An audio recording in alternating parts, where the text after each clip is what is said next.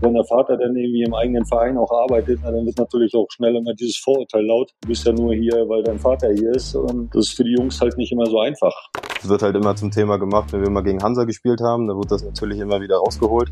Wir waren zusammen die Racker und dann ist sein junger Bruder irgendwie total im Hype und aber auch zu Recht und spielt in der Vorbereitung gegen Mbappé. Und dann denkst du so, boah, ja, schon geil. Würde dir das nicht auch gefallen und sowas? Wir haben ja gefühlt nichts alleine gemacht, wir waren ja immer im Doppelpack. Und das war dann schon komisch, als ich dann weggegangen bin. War schon hart. Ja, die haben ja zusammengehalten wie Pech und Schwefel, da ging ja auch nichts zwischen. Am Ende habe ich eine Entscheidung getroffen und zu der Entscheidung stehe ich immer noch, aber manchmal, wenn deine Familie da total verankert ist, hinterfragt man die Entscheidung dann einfach. Da waren wirklich auch einige Brücken und einige Hürden, die sie dann überwinden mussten und ich bin stolz drauf, dass die sich da so durchgebissen haben. Wir sind jetzt die Nummer eins in der Welt. Jetzt kommen die Spieler aus Ostdeutschland noch dazu. Ich glaube, dass die deutsche Mannschaft über Jahre hinaus nicht zu besiegen sein wird.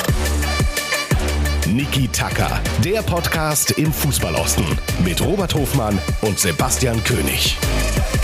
Und hier ist Niki Tacker, Folge 47. Bei mir ist wie immer Sebastian König. Mein Name ist Robert Hofmann und ähm, ja, wir sind im zweiwöchentlichen Rhythmus angekommen. Äh, ihr habt uns vielleicht vermisst am letzten Freitag, wir auch ein bisschen, aber dafür haben wir, glaube ich, heute äh, was im Gepäck. Ihr werdet es im Folgentitel gesehen haben was richtig, richtig viel Spaß gemacht hat. Und Basti, ich glaube, äh, wir sind auch ein bisschen stolz auf die Konstellation an Gästen, die wir heute zusammenbekommen haben, richtig? Ja, auch von mir ein herzliches Hallo an euch da draußen. Ich äh, war sehr gespannt auf die Aufnahme und äh, freue mich auch unglaublich, dass es äh, geklappt hat. Wir hatten nicht nur einen Gast, wir hatten nicht zwei Gäste, sondern wir hatten deren drei. Ja, und auch das Thema begleitet mich meine ganze Fußballerlaufbahn als Trainer, als Spieler. So dieses, warum so viele berühmte Söhne dann auch irgendwie oben landen, wie fühlen sich die Väter. Ich habe selber in einer Mannschaft gespielt, wo der Sohn des Trainers ähm, dabei war und äh, natürlich war das nie eine leichte Situation. Aber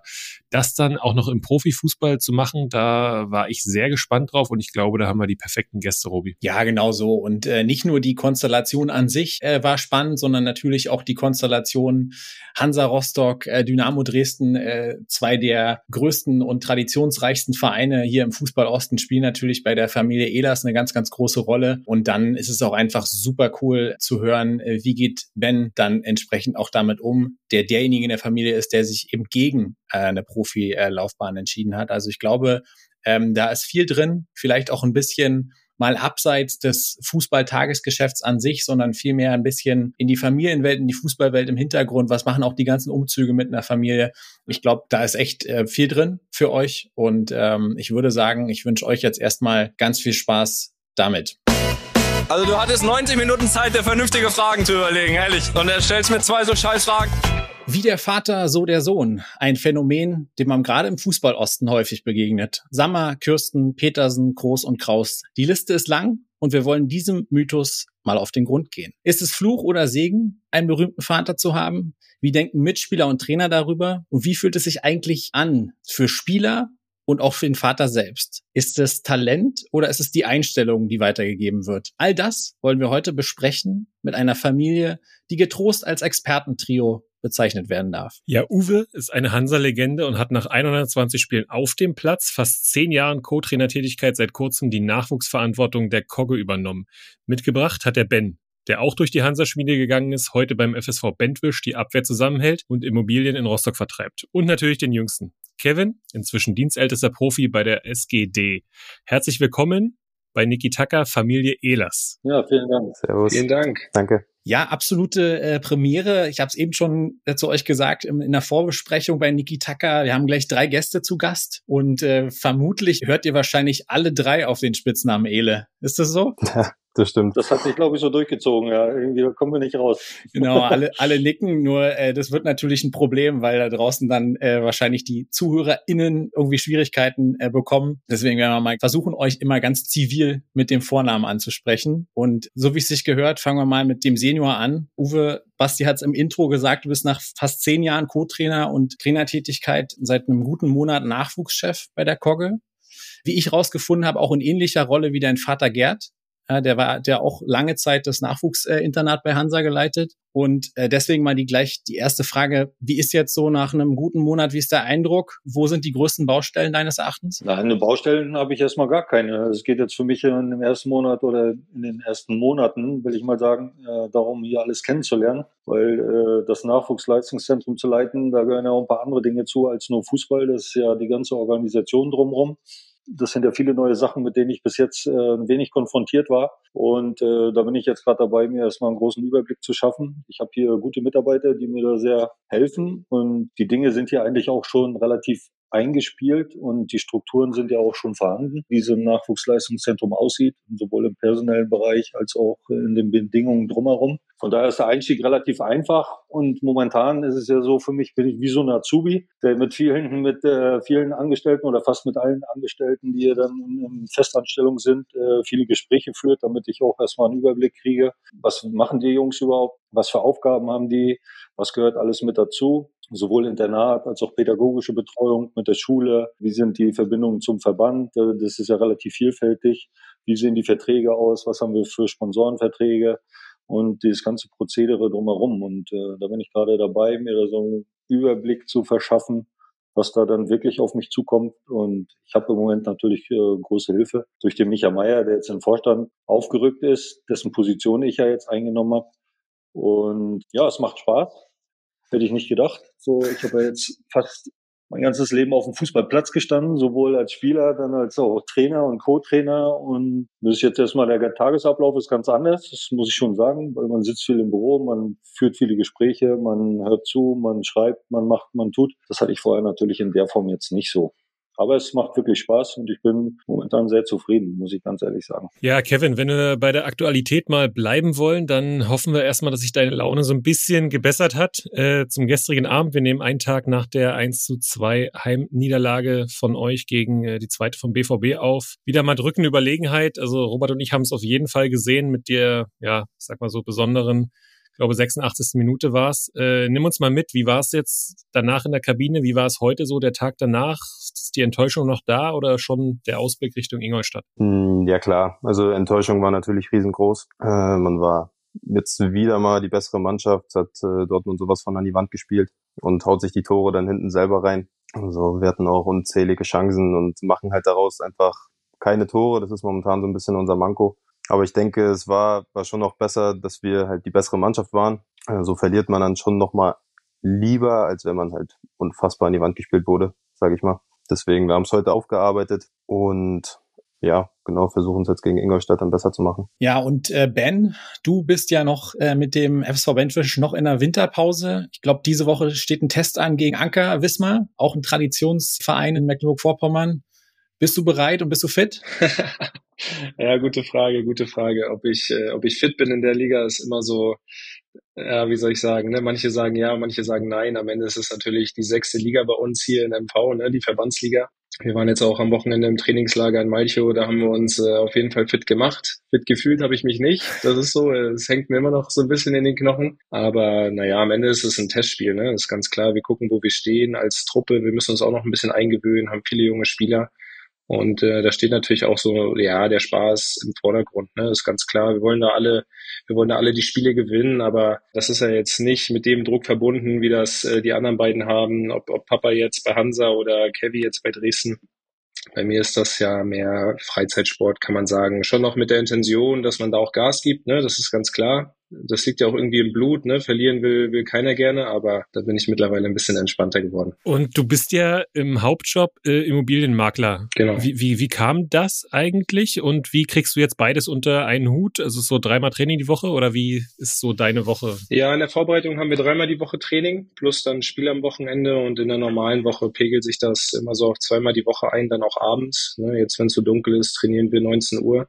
Da haben wir dann äh, das Flutlicht bei uns. Ja, im Grundsatz, wie ist das gekommen? Ne? Ich habe mich natürlich auch gefragt, was interessiert mich so außerhalb des Fußballs? Ne? Es ist dann auch schwer, wenn du in so einer Fußballfamilie aufwächst, das dein Leben lang irgendwie machst. Du hast kaum andere Interessen. In der Schulzeit immer nebenbei Fußball gespielt, vor der Schule, nach der Schule, auf der Sportschule gewesen. Ne? Und ähm, ja, dann äh, ist das irgendwie so ganz zufällig entstanden, dass ich hier bei England Völkers in Rostock die Möglichkeit hatte, meine Ausbildung zu machen zum Immobilienkaufmann, habe die gemacht, habe die hier verkürzt abgeschlossen und äh, wurde dann hiermit übernommen im gewerblichen Bereich und äh, bin damit sehr happy. Freue mich über das Vertrauen, dass ich in, in doch sehr jungen Jahren äh, mit der Verantwortung dann auch betraut werde. Mm, und äh, es macht mir Spaß. Ich denke auch, es liegt mir auch wenn es keine einfache Zeit ist. Und äh, man merkt natürlich jetzt aber auch, wie du gesagt hast, beides unter einen Hut zu bringen, ist nicht so leicht, wie es von außen immer aussieht. Ne? Also es nimmt dann doch viel Zeit in Anspruch. Vor allem, wenn du dann auch ehrgeizig bist, musst du halt schon auch länger arbeiten, musst mehr machen. Das ist ähnlich wie im Fußball, dass du auch auf deine Abschlüsse kommst und ähm, dann noch nebenbei mit dem Fußball am Wochenende unterwegs zu sein, abends unterwegs zu sein. Ähm, das merke ich dann auch. Aber dafür, weiß ich nicht, steckt mir das irgendwie noch so ein bisschen ja, zu viel im Blut. Ne? Ich würde es einfach vermissen, wenn ich es jetzt äh, zur Zeit nicht hätte und ich brauche das auch als Ausgleich. Ne? Ja, du hast ja gesagt, du, du hast ja auch die, sagen wir mal, die Hansa-Schmiede äh, durchlaufen, ähm, warst in verschiedenen U-Mannschaften, hast dann auch in der, in der zweiten Mannschaft äh, im Männerbereich gespielt.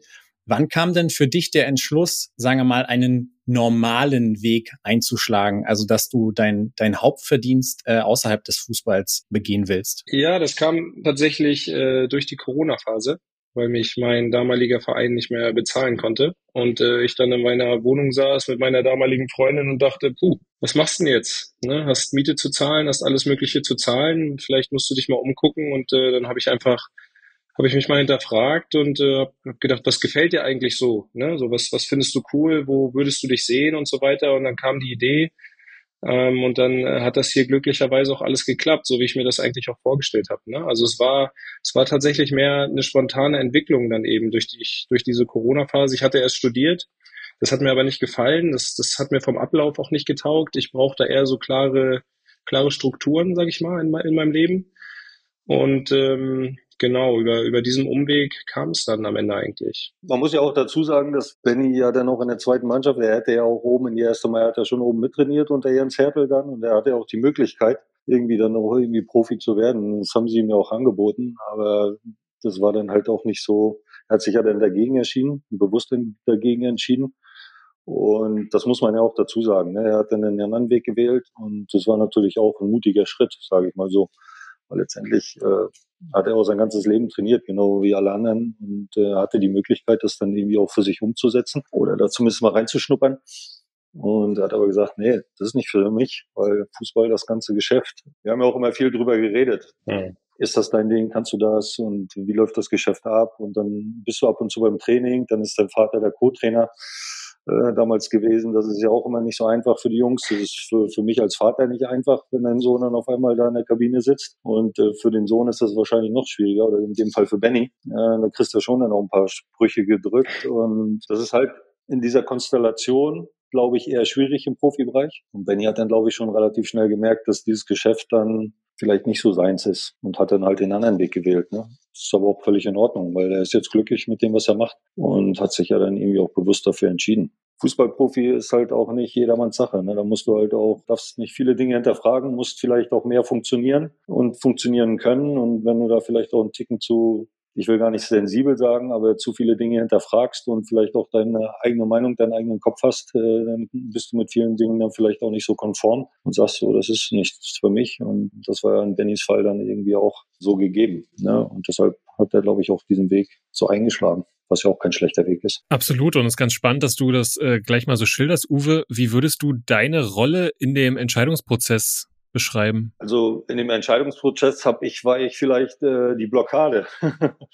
Weil wenn ich nicht der Co-Trainer gewesen wäre, äh, dann wäre es vielleicht alles anders gekommen. Mhm. Das ist ja auch immer so. Wir waren ja auch relativ lange unterwegs. Also ich war ja nicht äh, so, dass ich nur bei Hansa gespielt habe und kam dann irgendwann nach zehn Jahren Auswärtstour, sage ich jetzt mal, kamen wir nach Rostock zurück und ich habe dann in der zweiten Mannschaft irgendwie angefangen, war Co-Trainer, habe dann Jugendmannschaften trainiert, bin dann irgendwann Co-Trainer oben geworden und die Jungs sind ja dann auch irgendwie mitgekommen und das ist, äh, wenn der Vater dann irgendwie im eigenen Verein auch arbeitet und dann vielleicht auch in so einer Position wie als Co-Trainer, dann wird natürlich auch schnell immer dieses Vorurteil laut, du bist ja nur hier, weil dein Vater hier ist und das ist für die Jungs halt nicht immer so einfach. Da müssen die manchmal wahrscheinlich auch Dinge wegstecken, die andere, andere Jungs äh, nicht wegstecken. Da muss ich nur sagen, da bin ich auch äh, stolz drauf, dass die sich da so durchgebissen haben, weil da waren wirklich auch einige Brücken und die sie dann überwinden mussten und einige Hürden und Knüppel, die sie zwischen die Beine gesteckt gekriegt haben, insbesondere gerade Benny. Und Kevin war halt immer so der Hans Dampf in allen Gassen, äh, der, der stand da, hat, hat, hat gemacht und äh, das hat immer irgendwie so ja, mit seinen langen Haaren, er hat ja schon immer lange Haare, jetzt hat er wieder lange Haare, aber mit seinen langen Haaren damals hat er immer alle irgendwie gleich auf seine Seite gezogen und durch seine Art Fußball zu spielen wahrscheinlich auch. Bei Benny war es dann halt ein bisschen schwieriger, ne? Er hat da mehr Hürden gehabt, die jetzt zu überwinden waren und ja, letztendlich hat das vielleicht auch in der Summe dann dazu geführt, dass er die Entscheidung dann so getroffen hat. Das war halt so. Ich war damals Co-Trainer. Er war, hat dann oben bei den Profis mittrainiert. Dann hat er wahrscheinlich auch so gemerkt, hm, das ist irgendwie eine schwierige Konstellation und hat dann für sich entschieden, das mache ich jetzt nicht. Ja, und bei mir war es halt so, ich hätte, muss ich, das habe ich eigentlich auch fast immer dann gesagt, wenn, wenn, wenn hier irgendwie, der damalige Trainer war, glaube ich, Christian Brandt, ne, als so was, nee, Jens Hertel. Ja, Christian Brandt was. Ja, das war das ja, erste Mal, nachher war es Jens Hertel. Ja. Habe ich auch gesagt, wenn du unbedingt wenn haben willst oder wenn das so sein soll, äh, ja, dann mache ich was anderes. Ne? Also da hätte ich ja, glaube ich, auch keinen Weg gestanden. Aber Benny hat seinen eigenen Weg gewählt und äh, wo ich auch einen Hut vorziehe, muss ich sagen, ganz ehrlich. Es ist halt auch eine mutige Entscheidung gewesen, sich dagegen zu entscheiden. Ja, ohne Frage. Zumal, wenn man die Beispiele quasi gleich doppelt in der, in der eigenen Familie hat. Äh, Kevin, bei dir war die Konstellation ja ein bisschen eine andere. Würdest du sagen, dass zumindest in deinem, deiner bisherigen Karriere, die, sagen wir mal, die Bekanntheit deines Vaters, war es für dich eher Fluch oder eher Segen oder mal, mal so, mal so? Boah, eigentlich, eigentlich weder noch. Ich sag mal so, ich habe mich ja relativ früh aus dem Staub gemacht, aus Rostock.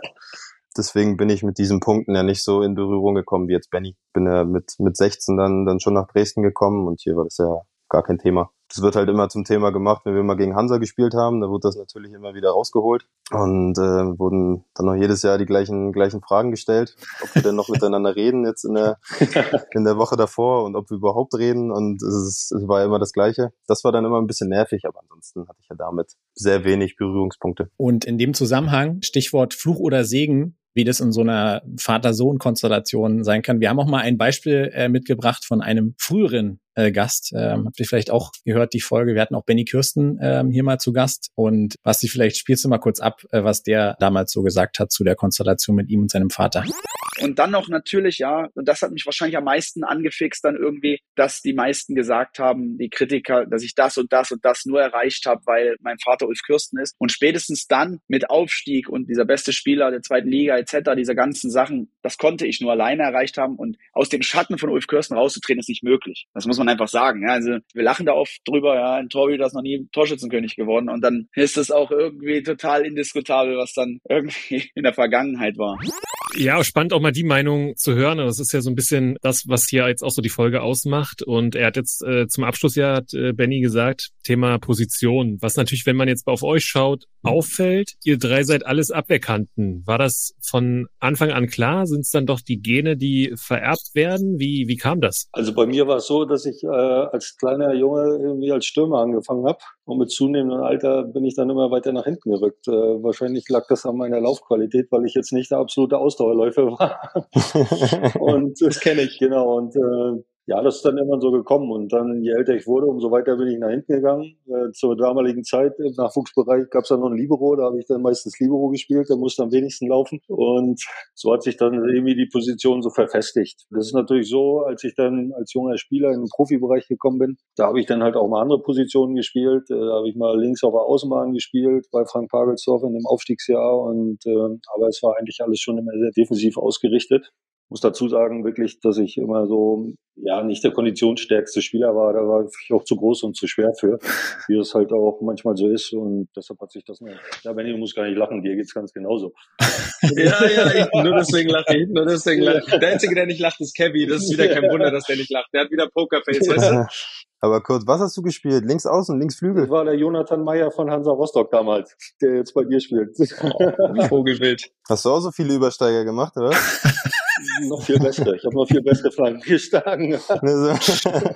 Schön mit links, ey. Nein, das ist, das ist aber so dann irgendwie so gekommen. Ich muss sagen, ich habe dann trotzdem immer versucht, nach vorne mit hinzulaufen. Das hat man mir dann im Laufe meiner Karriere bei Augsburg dann auch immer vorgehalten. Der hat gesagt, dann irgendwann der Trainer, das war damals irgendwie, weiß gar nicht, Rainer Hörgel war es, glaube ich, oder äh, dich kann ich nicht mehr hinten spielen lassen, weil du rennst immer mit nach vorne. Also ich hatte schon auch immer den Drang nach vorne und wollte dann irgendwie auch immer ein Tor erzielen. Ist mir nicht ganz so oft gelungen, aber grundsätzlich war ich natürlich dann irgendwie ein Defensivspieler und äh, ja, im Profibereich war das dann nachher auch so meine Position. Innenverteidiger, als es dann die Umstellung kam auf Viererkette, das war ja damals zu den anfänglichen Zeiten gab es ja dann noch ein paar andere Systeme, äh, aber eine Viererkette habe ich dann meistens auch in der Innenverteidigung gespielt. Ja, und Kevin, Ben, ihr habt von Anfang an eigentlich immer defensiv gespielt oder wart ihr mal offensiver unterwegs? Also vielleicht erst Ben, dann Kevin? Ja, ich habe tatsächlich auch mal vorne gespielt. Ich weiß, ich weiß bei Aue, bei Aue war ich irgendwie, das war ja noch Kleinfeld, da war ich so der Spielmacher in der Mitte. Da habe ich mal richtig zelebriert, habe da auch mal zirkuliert, alles Mögliche gemacht. Ne? Und äh, dann wurde ich äh, bei Osnabrück. Daher, dass es da, ich weiß gar nicht mehr genau, wie das war. Da sind wir nach Osnabrück gezogen und die hatten irgendwie die Jugend nicht,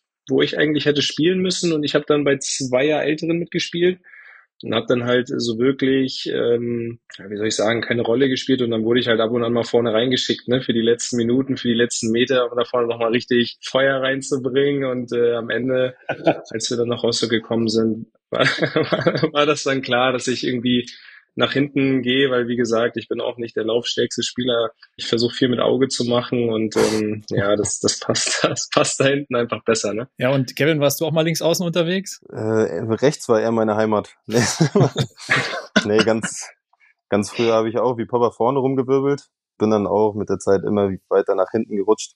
Und ich glaube, ab wann war das, Papa? Ab F-Jugend, E-Jugend war ich dann nur noch hinten. Gut, und dann hat sich das hinten in der Innenverteidigung dann so langsam gefestigt. Ja, als Kind hat man ja nicht so feste Positionen, da probiert man die Kinder ja sowieso überall mal, um die dann vielleicht auch ganzheitlich irgendwie auszubilden. Und äh, so war das bei den Jungs halt auch. Aber es hat sich dann irgendwie herauskristallisiert, dass, glaube ich, da in der Defensive hm, dann halt auch die besten Positionen für die waren. Ne? Und ähm, da haben sie es dann halt auch am besten gemacht und im Endeffekt war es ja auch die richtige Entscheidung, äh, auf den Positionen dann da zu spielen. Und ihr habt schon ein anderes Thema eben angerissen, was dann eben auch Teil einer Familie eines Fußballprofis ist, ja. Also wenn wir auf dich gucken, Kevin, du bist in München geboren, hast dann, glaube ich, angefangen zu kicken, als dein Vater in Aue war und warst dann später in der Hansa-Schmiede quasi. Wie war das für dich als Kind oder auch gerne von euch beiden mit den, mit den ganzen Umzügen? War das was, wo man gesagt hat, okay, nimmt man halt mit oder war das schon manchmal ein bisschen schwierig? Ja, ich denke schon, dass es teilweise ein bisschen schwierig war. Das Gute war, wir hatten halt uns immer als Brüder und auch mit der, mit der kleinen Schwester, mit Emma. Wir waren halt immer zusammen. Dadurch wurdest du halt nie komplett, komplett irgendwie aus deinem Umfeld, aus deinem Freundeskreis rausgerissen, weil du halt immer deine besten Freunde bei dir hattest. Und ich glaube, das hat schon vieles sehr viel einfacher gemacht. Und gut, nach dem, nach dem dritten Umzug war es dann halt auch irgendwie normal. Also das hat einem dann nicht mehr so viel, so viel ausgemacht. Ich denke das hat einen eher weitergebracht, weil man sich halt immer wieder irgendwie neu anpassen musste. Deswegen schlecht war es für uns, denke ich, auf keinen Fall. Ja, da gehe ich auch mit. Also auf der einen Seite war es natürlich äh, schon manchmal schwierig, wenn du so, du warst irgendwie, wir haben in Aue gewohnt, dann hattest du gerade irgendwie Freunde, so richtige gefunden, hast dich total wohl gefühlt und dann ähm, ja, wechselst du halt den Standort, ziehst in den Westen, da ist das nochmal irgendwie alles ein bisschen anders in der Schule, so das ganze Miteinander. Ähm, das habe ich dann auch gemerkt, aber wie Kevin das schon gesagt hat, ne, am Ende war es so, wir hatten uns immer, das, das hat uns auch enorm zusammengeschweißt am Ende des Tages. Ähm, das will ich auch so nicht missen und es war wirklich eine gute Erfahrung, die dir auch jetzt rückblickend was bringt. Also ich glaube, dass es schon ähm, für deine Persönlichkeit eine gute Sache ist, wenn du halt wirklich immer mal wieder der Neue bist, in der Neu dich zurechtfinden musst, in der neuen Mannschaft bist, ähm, und äh, ich, ich finde, das hat uns auch dann irgendwie ein bisschen ausgemacht. Ne? Ja, absolut. Und Uwe, du hast ja dann zehn Jahre nach der Wende, war es, glaube ich, der erste Wechsel dann in den Westen, nach, als du nach München gegangen bist. Ne? Ähm, jetzt mal Butter bei die Fische. Wie war es da für dich als Ossi? Das war eigentlich gut. Das war eine schöne Zeit. Also München, das hat mich extrem weitergebracht. Ich war nachher 25, äh, als ich in Rostock war und war an dem Punkt, wo ich gesagt habe, jetzt will ich nochmal was Neues sehen. Wir haben ja mit Hansa damals auch in der ersten Liga gespielt und da hatte ich dann halt ein, zwei Angebote und unter anderem das von 1860 und dann war, war es so ein bisschen schräg bei Hansa. Ich war halt immer so das Kind aus dem eigenen Stall. Das wurde immer so dann irgendwie ein bisschen stiefmütterlich behandelt.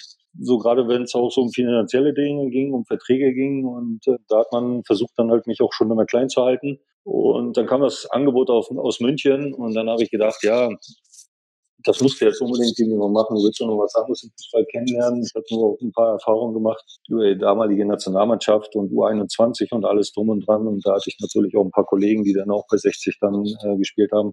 Das war schon auch ein, ein guter Schritt, der einen dann irgendwie auch weiterbringt, der mir total Erfahrungen ge gebracht hat, wo du auch Dinge erlebt hast, oder ich in dem Fall, die ich wahrscheinlich mit Hansa Rostock dann so nicht äh, erleben hätte können. In dem Jahr, als ich dann dahin gewechselt bin, haben wir ja dann irgendwie in der Champions League Qualifikation gespielt und dann, dann hast du mal dieses Ganze und wir sind dann leider ausgeschieden, glaube ich, gegen Leeds und haben dann noch im Europapokal gespielt und das sind so natürlich so Dinge, die nimmt man dann halt äh, natürlich gerne mit und äh, es äh, waren natürlich super Erfahrungen. Auch wenn ich dann nicht immer gespielt habe, aber so das Ganze drumherum mal kennenzulernen, es war natürlich alles ein Ticken größer. Ich muss sagen, als kleiner Hossi, so habe ich mich eigentlich nie gefühlt. Äh, so habe ich mich manchmal gefühlt, wenn ich bei der U21 da war. Dann war ich wirklich der kleine Ossi, wenn du dann schon mit ähnlichen Größen äh, irgendwie da zusammengespielt hast, die bei Bayern gespielt haben. Wenn du da Alexander Zickler nimmst und Uwe Gospodarek und wie sie auch alle hießen, da waren die Unterschiede dann doch schon ganz schön groß, äh, wenn ich da mit meinem kleinen goldenen Honda vorgefahren kam und die schon alle irgendwelche, irgendwelche fetten Autos hatten. Und äh, da hat man schon gemerkt, dass die Unterschiede gerade im finanziellen Bereich dann auch schon extrem sind. Und so ist die Entscheidung dann irgendwann gekommen, nach München zu gehen. Es war jetzt nicht nur eine rein finanzielle Entscheidung, es war einfach auch äh, so, das auszuprobieren, das mal mitzuerleben und neue Erfahrungen zu sammeln. Und ich wäre auch gerne in München geblieben damals. Ist dann leider ein bisschen anders gekommen. Hatte da eigentlich äh, eine, eine gute Zeit, muss ich wirklich sagen. Es hat Spaß gemacht, da Fußball zu spielen. Ja, und wenn wir beim Stichwort Wechsel sind, ähm, springen wir mal zu dir rüber, Kevin. Äh, das ist jetzt schon mehrfach gefallen. Dein, sagen wir mal, relativ äh, früher Wechsel, noch in der Jugend äh, 2017 äh, von Hansa zu Dynamo. Und äh, wir haben mal einen O-Ton eingeholt von der Dresdner Seite und wollten mal hören, wie der Wechsel damals so zustande kam. Moin Ele, Thomas Henning hier. Ich war 2017 als Scout bei Dynamo Dresden angestellt, in der Nachwuchsabteilung. Da hatte Kevin schon in der Saison als Jungjahrgang bei U17 bei Hansa Rostock sich einen Stammplatz erkämpft. Dann hatte ich ihn noch beim Länderturnier in Duisburg gesehen. Und ja, alles, was ich gesehen habe, war damals absolut überzeugend. Ich wusste sofort, dass es ein Spieler wird, den wir irgendwie versuchen müssen, nach Dresden zu holen. Dass es natürlich aber schwer wird, ihn aus Rostock wegzubringen mit dieser familiären äh, Verbindung auch. Und deshalb haben wir auch alle Register gezogen und haben alles versucht, um den Jungen davon zu überzeugen. Ich glaube, der Opa war Dynamo-Fan, dann haben wir Ralf Minge noch ins Gespräch dazu geholt. Der hat ihm das Stadion gezeigt, den Weg aufgezeigt. Und am Ende war es, glaube ich, für alle eine positive Geschichte. Ja, Kevin, äh, was waren denn die Register, die gezogen wurden? Und war dein Opa oder ist er wirklich Dynamo-Fan? Ob er wirklich richtig Dynamo-Fan ist, das kann ich, kann ich so nicht sagen. Aber die haben sich auf jeden Fall sehr ins Zeug gelegt und das, das hat man gespürt. Er hat mich auf jeden Fall damals äh, nach Dresden gefahren, ähm, auch noch zu ein paar anderen Stationen. Der, der, der ist mit mir durch ganz Deutschland äh, getuckert. Und ja, wir haben dann damit zusammen im Hotel da geschlafen. Dann haben sie mir das ganze Internat gezeigt. Und äh, wie, wie Thomas Henne gerade schon gesagt hat, haben sie mir dann auch das Stadion gezeigt, habe ich Ralf Minge kennengelernt. Christian Walter sind wir da durchgegangen. Habt, ich glaube, Fiello war, war damals ja mein, mein U17-Trainer mit dem äh, war ich dann frühstücken und sowas. Also das hat schon, das hat schon Eindruck hinterlassen und ich habe mich irgendwie direkt wohlgefühlt. Und äh, Uwe, du als Vater, hast du hast du versucht, das zu verhindern oder hast du Kevin ähm, bestärkt in der Entscheidung? Wie war das damals? Nein, ganz und gar nicht. Äh, der Hintergrund äh, dessen war ja, dass sie damals äh, mit der B-Jugend Kevin hat, glaube ich, B-Jugend gespielt. Ihr seid damals aus der B-Jugend-Bundesliga mit Hansa abgestiegen. Ja, genau. Das war ja der Hintergrund und Kevin wollte unbedingt äh, B-Jugend-Bundesliga weiterspielen. Und da haben wir hat er halt auch gesagt, ähm, dass er das unbedingt irgendwie möchte. Und für die Entwicklung ist es natürlich wichtig, äh, als junger Spieler immer auf höchstem Niveau zu spielen. Äh, es war ja dann so, dann waren ja auch ein paar andere Vereine waren dann an ihm interessiert und sich das alles angeguckt, ob es Hannover war, ob es Gladbach war, das kann man jetzt hier so sagen. Nun waren ja noch irgendwie andere Interessenten da. Und wir haben aber gesagt, oder zumindest Kevin dann versucht auch immer zu, zu erklären, wenn du irgendwo hingehst, dann musst du einer von den Top-3-Talenten sein, weil die am meisten gefördert werden. Und wenn du irgendwo hingehst, dann musst du dich auch wohlfühlen, weil wenn du dich nicht wohlfühlst, dann kannst du auch keine guten Leistungen bringen. Und ja, dann war der Tag irgendwann da, als er dann aus Dresden zurückkam und dann haben wir uns kurz unterhalten und er sagt, ja, das war gut, ich glaube, das will ich machen, ich habe mich da wohl gefühlt, die Jungs waren in Ordnung und äh, dann sind wir den Schritt dann, oder ist Kevin den Schritt dann auch gegangen. Letztendlich lag die Entscheidung ja auch bei ihm. Er musste ja auch davon überzeugt sein Und das war im Endeffekt war es auch genau die richtige Entscheidung, weil er hatte dann mit Fierlo auch einen Trainer, der, der ihn da auch extrem gefördert hat und ist dann halt auch so genauso gekommen, wie man das vielleicht sich auch erhofft hat. Natürlich steckt da auch immer eine Leistung hinter. Ist ja nicht so, dass man da auch bei Dynamo Dresden immer das Geschenk kriegt. Da hat er sich das natürlich auch alles erarbeitet. Hast natürlich auch das Riesenglück gehabt, dass Fierlo dann irgendwie Profitrainer geworden ist und dich natürlich auch und muss man ja auch dazu sagen, den Mut hatte, dann, äh, dann 17-Jährigen hinten auf einmal in der zweiten Liga irgendwie einzusetzen als zentrale Figur in der Abwehr. Und das macht ja auch nicht jeder. Ne? Und äh, davon bist du ja auch immer ein bisschen abhängig. Unterm Strich war es natürlich die richtige Entscheidung, äh, diesen Weg über Dynamo Dresden dann zu gehen. Er hat so seinen Traum als vom Profifußballer hat er sich erfüllt. Und im Endeffekt war es ja auch alles richtig. Ben, wie war das rückblickend für dich, diese Zeit, wo dann Kevin äh, nach Dresden gegangen ist? Wie warst du als Familie und welche Rolle hast du auch vielleicht gespielt? Also war es schon so, dass er, kann man da mal fragen oder was hättest du ihm geraten? Ja, also grundsätzlich äh, ist es so, er hat jetzt nicht gefragt, dass sowas hat er auch gar nicht nötig. Ist natürlich schon so gewesen, dass Kevin immer auch viel mit mir unterwegs gewesen ist. Ne? Also wir waren eigentlich immer so äh, die zwei Bärenbrüder, wir haben auch privat viel gemacht und ähm, dann geht er halt auf einmal nach Dresden, ne, was auch völlig legitim war, weil er auch wirklich andere Angebote hatte, die sich jetzt auf den ersten Blick natürlich deutlich attraktiver anhören, aber ist da seinem Herz gefolgt. Dann ist es natürlich die Anfangszeit komisch, ne? Dann ist er auf einmal nicht da.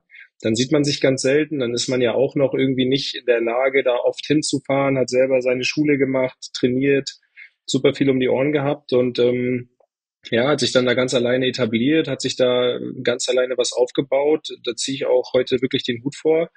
Und als es dann bei mir, wo man dann halt erwachsener war, als es dann ging, dann auch mal hinzufahren, da habe ich dann auch versucht, so oft wie möglich dann mal da zu sein, um ihn mal zu besuchen.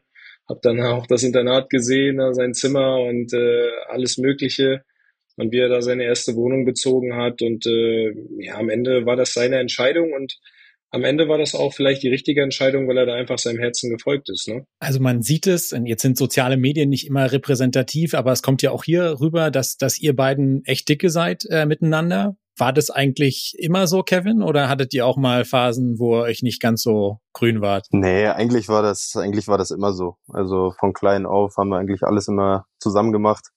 Benny wurde immer gesagt, nimm, nimm Kevin mit, so, schleif ihn mit zu deinen Kumpels und war, glaube ich, auch nicht immer so einverstanden mit, aber. Du kannst ruhig erzählen, was ihr für Mist gebaut habt, auch zusammen. wir, wir haben gar keinen Mist gebaut. Was meinst du? Das kannst du was? gleich selber erzählen. nee, ähm, aber wir waren schon von klein auf immer, immer zusammen, waren viel draußen nach der Schule. So in der Schule waren wir gefühlt dann auch immer zusammen. Ja. So, das, haben wir gefühlt nichts, nichts alleine gemacht. Wir waren ja immer im Doppelpack. Und das war, war dann schon komisch, als ich dann, als ich dann weggegangen bin. War schon hart. So am Anfang. Nachher gewöhnt man sich natürlich dran. Und man hatte auch ein paar, paar andere Sachen um die Ohren dann mit der Schule und äh, Training. Da hattest du auch immer einen vollen Tag. Aber von so den Menschen zu haben, wo du eigentlich immer bist, und der ist auf einmal nicht mehr da. Das, das war dann schon, schon komisch. Uwe, du hast es gerade schon indirekt bestätigt, aber wie waren die beiden so als Teenager? Was gab's da mal für Ärger auch? Ja, das ist ja, die haben ja zusammengehalten wie Pech und Schwefel. Da ging ja auch nichts zwischen, weil die waren, ja, die haben schon auch dummes Zeug gemacht. Man hat das, ich hab da, wir haben das damals gar nicht so mitgekriegt, wenn der eine mal den anderen irgendwie durch die Glastür geschmissen hat und auf einmal wir hatten damals ein Haus unterm Dach, da hatten wir Zimmer und auf einmal gab es einen riesen Knall und dann äh, waren da 25.000 Glassplitter flogen durchs Haus und dann bist du hochgegangen, was hier passiert, um gar nichts. Die ist einfach so gesprungen und im Endeffekt hast du äh, ein paar Jahre später haben sie dir dann erzählt, ja, dass der, dass der Große den Kleinen durch die Glastür gefeuert hat, weil sie sich dann mal irgendwie gekappelt haben oder gestritten haben. Und da gibt es einige Beispiele von dann ist da eine mal in irgendeinen Teich geflogen oder in den Fluss geflogen. Aber es hat nie einer was gemacht. Dann standen sie beide mal Lamm vom vor dir, haben immer die Unschuld vom Lande gespielt und ja, das haben sie dann noch mehr mit sich als selbst ausgemacht und haben uns da auch ein bisschen ausgetrickst. Ja, also man muss schon sagen, gefühlt war ich halt der, der immer irgendwo reingeflogen ist. ja, ja, Kevin war echt tollpatschig, ohne Scheiß. Entweder durch die Glastür, das war nicht meine Schuld, aber ja, in den Teich, so, das, das nehme ich schon auf meine Kappe. Ja, okay, ich denke nichts ganz Ungewöhnliches äh, zwischen äh, zwei Brüdern, gerade in eurem Alter. Und tollpatschig warst du dann auf jeden Fall nicht mehr auf dem Fußballplatz. Äh, ich glaube, sonst hätte man dir nicht äh, 2020 äh, die äh, Fritz-Walter-Medaille verliehen in Silber. Dein Papa hat eben auch schon ähm, für euch da draußen schon ganz stolz gezeigt, dass er die Urkunde davon jetzt im Büro hat. Uwe, ich gehe davon aus, das hat dich irgendwie 2020 ziemlich stolz gemacht, richtig? Ja, na klar. Also auch ohne die Urkunde ich, äh, bin ich stolz auf meine Kinder, egal ob der Kevin jetzt Maurer geworden wäre oder Fußballspieler. Das ist, das ist, äh, ist äh, oder Tischler hat er sich auch mal nebenbei so ein bisschen probiert jetzt. Klar macht einen sowas stolz. Das sind dann aber auch so die Mechanismen, äh, die dann im Fußball so greifen. Und äh, da kann man auch nur stolz sein, das ist doch ganz klar. Kevin, wie war es für dich, diese Auszeichnung? Weil, also bedeuten die Einzelauszeichnungen denn was? Oder also wie war so der Moment? War das dann schon so, oh, jetzt passiert hier was? Ich bin irgendwie im Fokus? Ja, es war natürlich schon, schon was ganz Besonderes. Ich meine, es war nach der Zweitligasaison. Ich glaube, ich hatte 19 Spiele oder so gemacht von Anfang an. Dann ging es auch so ein bisschen los mit der Nationalmannschaft damals noch U, U19. Äh, und der Guido Streichspiel, der hatte mich dann auch da damit hinberufen. Dann sind wir nach, nach Schottland gefahren zur EM-Quali. Und es war, war ein sehr aufregendes Jahr und am Ende dann halt leider der Abstieg. Äh, und ich glaube, zur Vorbereitung habe ich dann die, die Medaille bekommen. Da ist der, der Streichspiel nach Dresden gekommen. Es war ja leider Corona. Deswegen war das alles mit, mit viel Abstand äh, zwischen uns. Und das war schon ein bisschen schade. Ich glaube, normalerweise wird man ja irgendwohin eingeladen.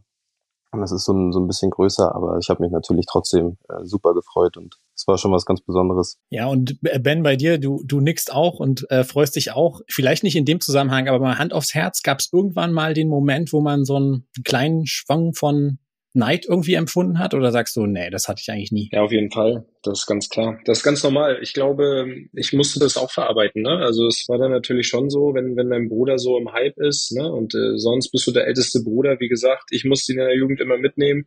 Und wir waren zusammen die Racker und dann ist dein, dein junger Bruder irgendwie total im Hype und aber auch zu Recht, ne? macht es da gut und spielt in der Vorbereitung gegen Mbappé.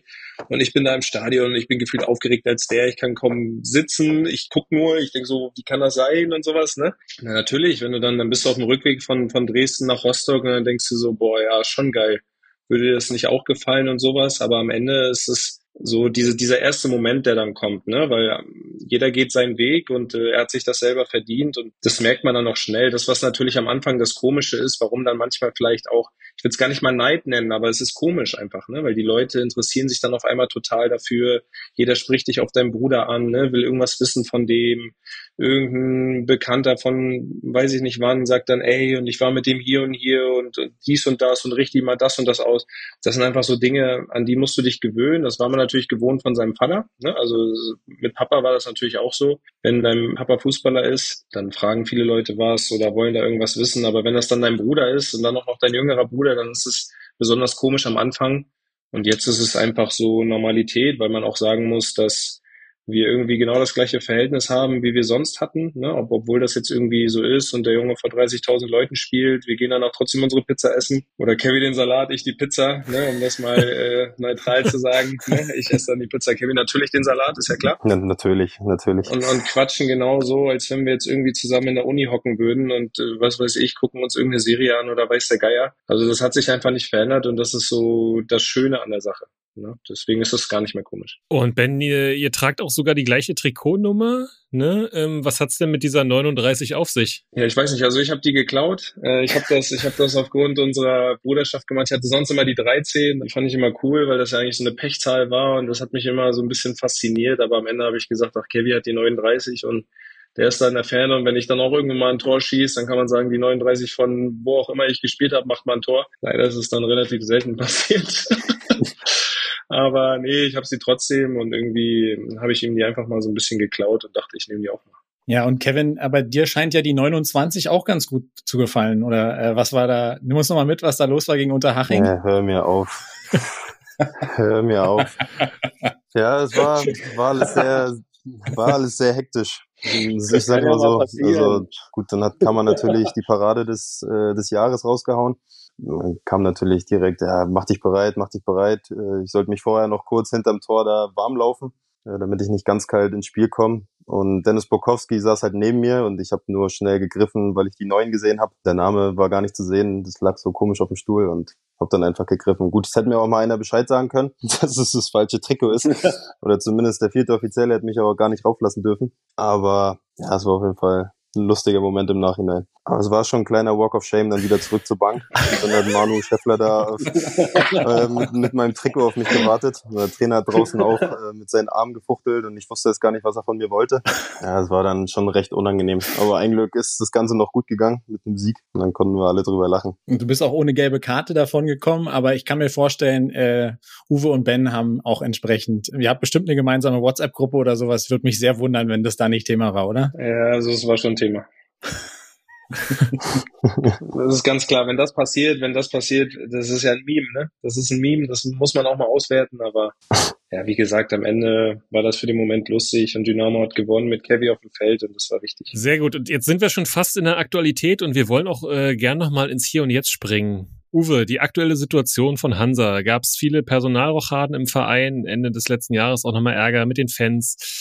Viel los gewesen und du hast jetzt dein halbes Leben im Verein äh, verbracht. Kommt man jetzt wieder in ruhiges Fahrwasser? Wie schätzt du es sportlich gerade ein? Ja, das ist ja wie jedes Jahr äh, in den letzten Jahren gewesen. Äh, das wird dieses Jahr auch wieder ein Tanz auf der Rasierklinge, sage ich mal, weil gefühlt spielt ja die halbe Liga gegen den Abstieg und so geht's uns halt auch. Und wir sind natürlich jetzt äh, zum Ende der, der Vorrunde sind wir natürlich so ein bisschen in, ins kritische Fahrwasser geraten durch äh, so ein paar Niederlagen oder relativ viele Niederlagen, wo du dann einfach auch zu wenig Punkte geholt hast aus den Spielen, wo dann aber auch du viel liegen lassen hast, viele Punkte. Du hättest eigentlich auch in dem einen oder anderen Spiel wirklich mehr Punkte holen müssen aufgrund äh, nicht genutzter Chancen oder zu einfacher Gegentore, äh, die wir dann da hatten ja, am Ende zählen nur, zählen nur Punkte in der Liga. Ne? Und wenn du, wenn du die dann nicht holst, das merkt man halt in jedem Spiel, die Kleinigkeiten entscheiden und äh, die sind dann halt so ein bisschen gegen uns gelaufen. Aber jetzt, ähm, das letzte Spiel wurde ja jetzt gewonnen ähm, zu Hause gegen Elversberg und ich hoffe mal, dass es so ein ähnlicher Knotenplatzer wird, wie es im Jahr davor war, wo wir dann noch mit Ach und Krach die, die, die Klasse gehalten hatten. Da hatten wir auch so einen Moment, äh, wo du dann auf einmal irgendwie mit Glück gegen Fürth durch so einen Sonntagsschuss von Nils Fröhling äh, das Spiel gewinnst und auf einmal gewinnst du dann die Spiele wieder und kommst aus diesem ganzen Negativstrudel wieder raus. Und das hoffe ich natürlich, dass das jetzt auch so ein bisschen in die Richtung geht, weil das ist schon wichtig, dass dieser Verein in der zweiten Liga bleibt, weil er einfach auch dahin gehört. Von seiner ganzen Struktur, von der Fanbase und von der Tradition gehört Hans Rostock halt in die zweite Liga. Und ähm, deshalb äh, wünsche ich dem neuen Trainer da auch alles Gute, mit, zusammen mit der Mannschaft natürlich und allen Mitarbeitern. Das, äh, es ist ja nicht immer nur die Mannschaft, sind auch alle Mitarbeiter, die drumherum arbeiten im ganzen Verein und die eigentlich nur für dieses Ziel arbeiten. Und äh, ich hoffe mal, dass die Mannschaft dann halt auch die nötigen Punkte holt, die zum Klassenhalt dann reichen. Obwohl es auch ein schweres Jahr wird, das wissen wir alle. Aber ich denke, wir sind auch relativ erprobt durch die letzten Jahre, dass wir mit solchen Situationen noch umgehen können oder der Verein mit solchen Situationen umgehen kann. Und das hoffe ich natürlich dieses Jahr auch. Ja, das äh, hoffen wir natürlich ganz genauso. Ben, wie ist es eigentlich bei dir? Bist du eigentlich Hansa-Fan oder verfolgst du eher äh, Kevin bei Dynamo oder wie ist, wie ist das bei dir? Oder beides? Naja, es ist ja ich würde mich jetzt nicht als Hansa-Fan Fan bezeichnen. Ich bin natürlich, ich habe Sympathie für Hansa ganz alleine deswegen, weil ähm, wenn dein Vater da arbeitet und äh, natürlich auch seine Zukunft da irgendwie dranhängt, dann ist es für dich als Sohn natürlich auch so, da guckst du dann halt auch mal hin. Aber mein Hauptaugenmerk liegt eigentlich dann eher auf Kevy, dass ich das dann mehr verfolge und dann die Spiele gucke oder mal rumfahre, wenn es mal geht. Aber ich bin auch super gerne mal bei Hansa im Stadion, wenn das, wenn das passt. Ähm, jetzt ist es ja so, ich habe dann selber halt auch manchmal Spiele oder dann auch beruflich was, aber ich verfolge beides und ähm, ich finde auch, dass beide Vereine auf jeden Fall in die zweite Liga gehören, sowohl Dynamo Dresden mit dem ganzen Umfeld, aber auch Hansa Rostock, das kriege ich ja dann doch noch ein bisschen mehr mit, was hier los ist, wie wichtig das auch für die Region ist. Ähm, deswegen würde ich sagen beides. Und Ben, wenn dann nächstes Jahr hoffentlich äh, wieder Hansa Rostock gegen Dynamo Dresden spielt, wie ist es dann für dich? Ja, dann schon Dynamo Dresden, muss ich sagen. Das, das Trikot kann ich nicht anziehen. Das hatte ich das ein Jahr überlegt, ob ich, ob ich das, den Support bringe, aber das wird dann, glaube ich, auch ein bisschen gefährlich. Deswegen lasse ich das weg und trage das in meinem Herzen dann und freue mich einfach leise. Aber ja, in dem Fall muss ich leider sagen, Dynamo Dresden. Sorry, Papa. Muss ich nicht verstehen, ist vollkommen in Ordnung so. Das geht klar. Aber ist auch ein schöner Übergang, eine schöne Brücke ähm, geschaffen. Wenn wir auch bei dir, Kevin, mal ins Tagesgeschäft reingehen. Fußballprofi ist ja auch, haben wir auch schon besprochen, nicht immer nur rosig. Ne? Du bist eigentlich super in die Saison gestartet, Startelf ähm, und dann hatte ich eine Verletzung so ein bisschen ausgebremst und bist jetzt so ein bisschen hinten dran. Bist aber, wie wir schon mehrfach gesagt haben, du bist inzwischen Dienstältester im Verein bei Dynamo, bist Teil des Mannschaftsrats. Wie kann man dann trotzdem eine wichtige Rolle auch neben dem Platz spielen? Und gerade, wenn ich das mal so sagen darf, wenn man jetzt nicht so der Lautsprecher ist. Ja, das war natürlich sehr, sehr ärgerlich. Äh, erst recht nach einem enttäuschenden äh, letzten Jahr hatte man sich dann gerade wieder reingekämpft. Und dann am vierten Spieltag war, war auf einmal wieder, war wieder irgendwas. So, das war, war irgendwie so typisch, sage ich mal. Mhm. Aber gut, im Endeffekt bringt's ja alles nichts. War ja jetzt auch nichts, wo ich irgendwas für konnte. So, mir ist halt einer ins Knie gesprungen, so da, da bringt's dann auch nichts, sich irgendwie Gedanken zu machen oder Selbstvorwürfe oder was weiß ich. Im Endeffekt muss man halt einfach weitermachen, so doof sich's anhört. Aber man will ja auch noch irgendwo anders hin, man hat ja auch noch andere Ziele. Ähm, und die kann man halt nur erreichen, wenn man jetzt weiterhin für sich das Ganze durchzieht, auch wenn es jetzt gerade nicht so einfach ist. Aber ja, ich denke auch, neben dem Platz ist es einfach wichtig, da zu sein für die Jungs, fürs Team, weil das Team steht nun mal über allem. Wenn das alles läuft, dann, dann sind wir erfolgreich. Und nur wenn wir halt alle irgendwie als Team zusammenhalten, dann können wir auch aufsteigen. Also das, das ist schon sehr präsent in den, in den Köpfen von uns und da, da muss ich sagen, hält sich auch wirklich jeder, jeder bei uns dran. Wir haben eine super Teamchemie und ja, deswegen viel, viel kann man da gar nicht, gar nicht anders machen. Ja, da drücken wir auf jeden Fall alle Daumen für. Und äh, Ben, ich will dich nochmal fragen. Jetzt hast du ja, sind wir so auch so ein bisschen durch, durch eure Entwicklung geflogen. Gibt es noch ab und zu mal diesen Moment so, ah, naja, hätte ich doch vielleicht mal und würde ich gern? Oder sagst du, ähm, ein Glück ist dieser Profifußball ferngeblieben von mir? Ich kann mein Wochenende frei einteilen. Also wie happy bist du eigentlich auch heute mit dem eingeschlagenen Weg? Ja, also ehrlicherweise gibt's gibt's den Moment immer mal wieder. Ne? Das ist, das ist, glaube ich, aber auch ganz normal, weil am Ende habe ich eine Entscheidung getroffen ne? und, und zu der Entscheidung stehe ich immer noch. Aber manchmal ist mit allen Dingen im Leben, da fragt, hinterfragt man die Entscheidung dann einfach. Ne? Und dann sagt man sich, okay, wäre das jetzt alles anders gekommen, hätte ich mich damals anders entschieden, wie auch immer. Am Ende ist es so, ich bin zufrieden mit dem Weg jetzt. Ich sehe mich da. Ich versuche da auch wirklich erfolgreich zu werden, auch in der Region hier etwas aufzubauen, für mich später vielleicht. Ähm, ich bin super zufrieden hier bei Engel und Völkers. Sie, sind, sie haben auf mich gesetzt, haben mir vertraut. Das versuche ich dann auch zurückzuzahlen. Und äh, am Ende ist es natürlich so, wenn du unglaublich viel noch mit Fußball zu tun hast, was ja ganz normal ist, wenn deine, wenn deine Familie da total verankert ist, dann, dann, dann kommt der Gedanke halt manchmal. Ne? Wie gesagt, wenn ich dann mit meinen Jungs äh, nach dem Training Bier trinke, dann sage ich auch, bin ich auch ganz froh, dass ich jetzt in der Kabine sitze und äh, dann sage, komm Jungs, wir gehen noch mal los irgendwo in die Disco oder was auch immer. Und dass ich dann nicht sagen muss, oh, wir haben jetzt verloren, jetzt muss ich aber schnell nach Hause, damit mich keiner sieht. Also es hat ja immer Vor- und Nachteile. Ne? Deswegen äh, manchmal kommt der Moment, aber ich muss sagen, so, so häufig ist das nicht der Fall. Ja, und äh, Kevin, du hast ja mal auf die Frage nach deinem Traumabwehrpartner hast du, glaube ich, mal wie folgt geantwortet. Nummer eins war, glaube ich, Sergio Ramos, der jetzt langsam die Karriere so austrudeln lässt in Sevilla. Äh, und Nummer zwei war dann aber Ben. Ähm, und ich gehe davon aus, Ben hält sich jetzt noch so lange fit, äh, bis dieser Traum wahr wird. Und dann sehen wir euch, euch nochmal irgendwann zusammen in der IV. Ja, besser ist es, Benny, ne? Also, das ist wirklich. Ja, da musst du jetzt aber Druck auf. Ja, du musst auf mich warten. Ja, also ich denke, irgendwann aus, aus Jungs und Ballerei, einfach just for fun, wird das nochmal passieren. Also da, da werden wir uns beide nochmal hinten hinten die Ehre geben.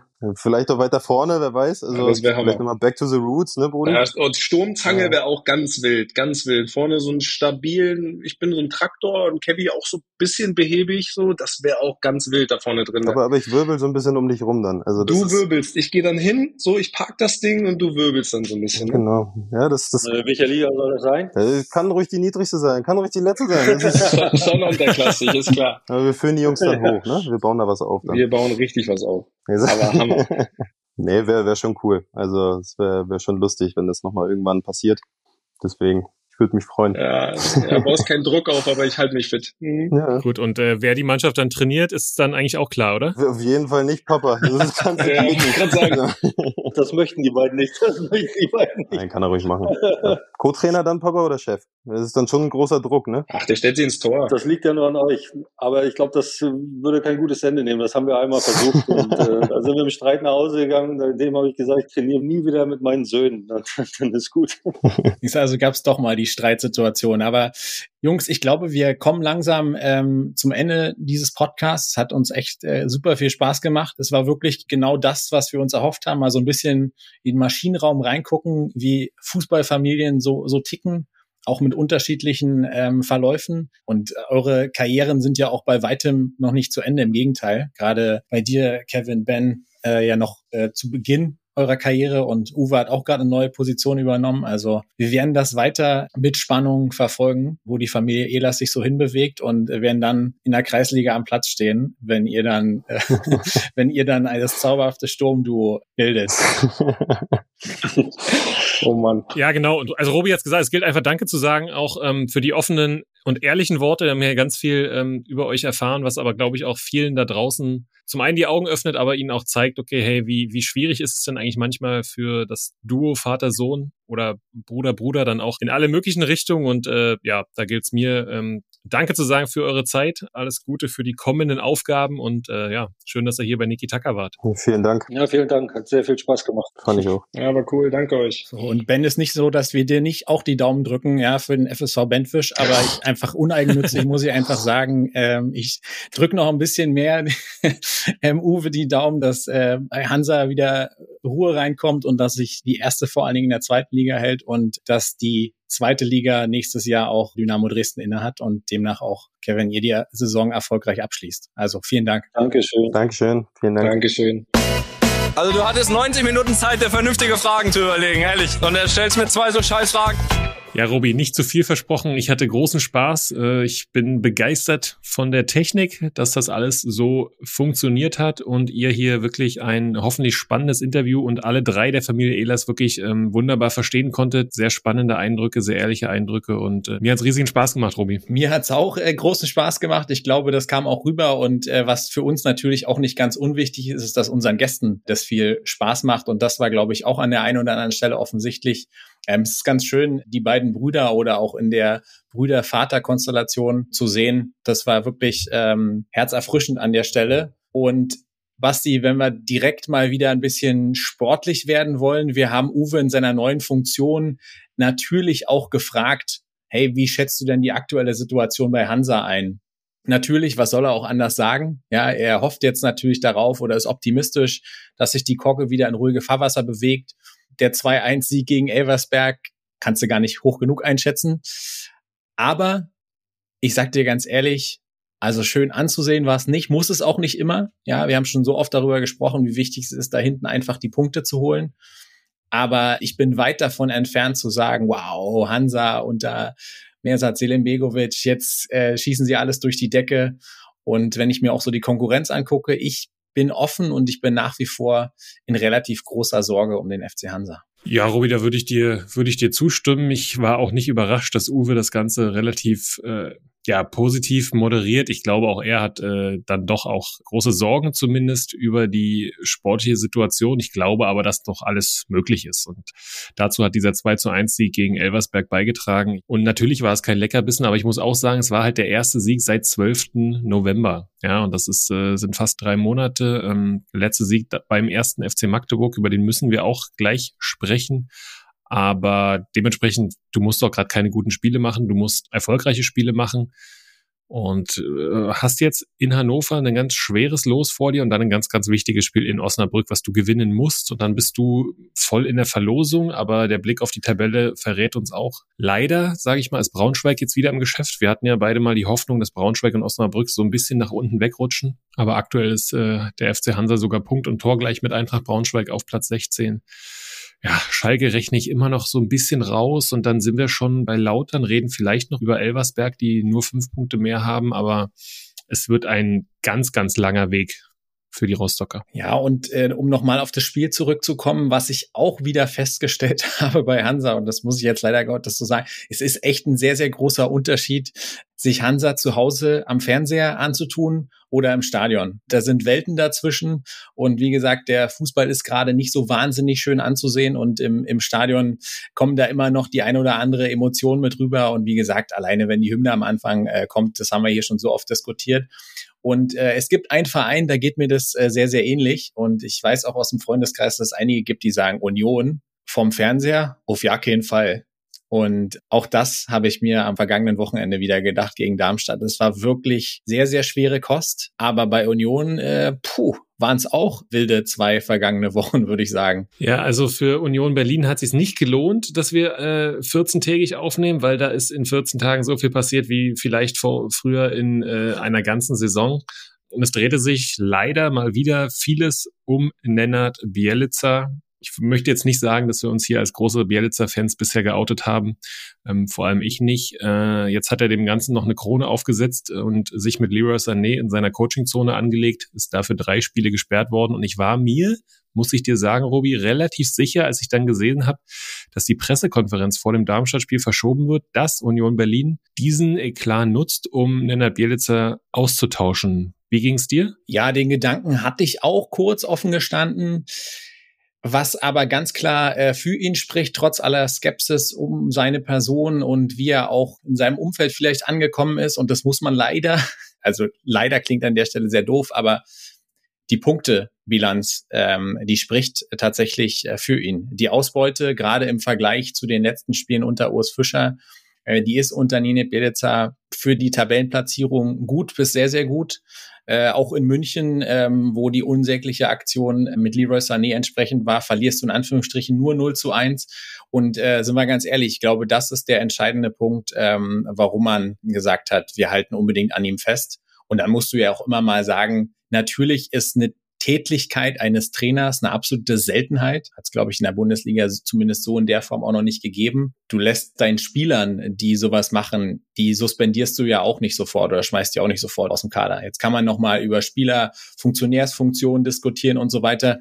Ich äh, bin kein Bielitzer-Fan, aber ich hätte ihn für diese Aktion nur diese Aktion auch nicht von seinen Aufgaben entbunden. Nee, nur für die Aktion sicherlich äh, überhaupt nicht. Aber es war ja schon das eine oder andere dann, glaube ich, im Vorfeld, was so ein bisschen rumorte in der Mannschaft, wenn man da so ein bisschen den Stimmen aus dem Umfeld glauben mag. Und deswegen war ich sehr überrascht. Aber am Ende äh, sagst du es richtig, es zählen im Fußball die Ergebnisse und die hat er geholt mit dem Heimsieg über Darmstadt jetzt und mit den Heimsiegen gegen Köln und Gladbach äh, vor dem Winter.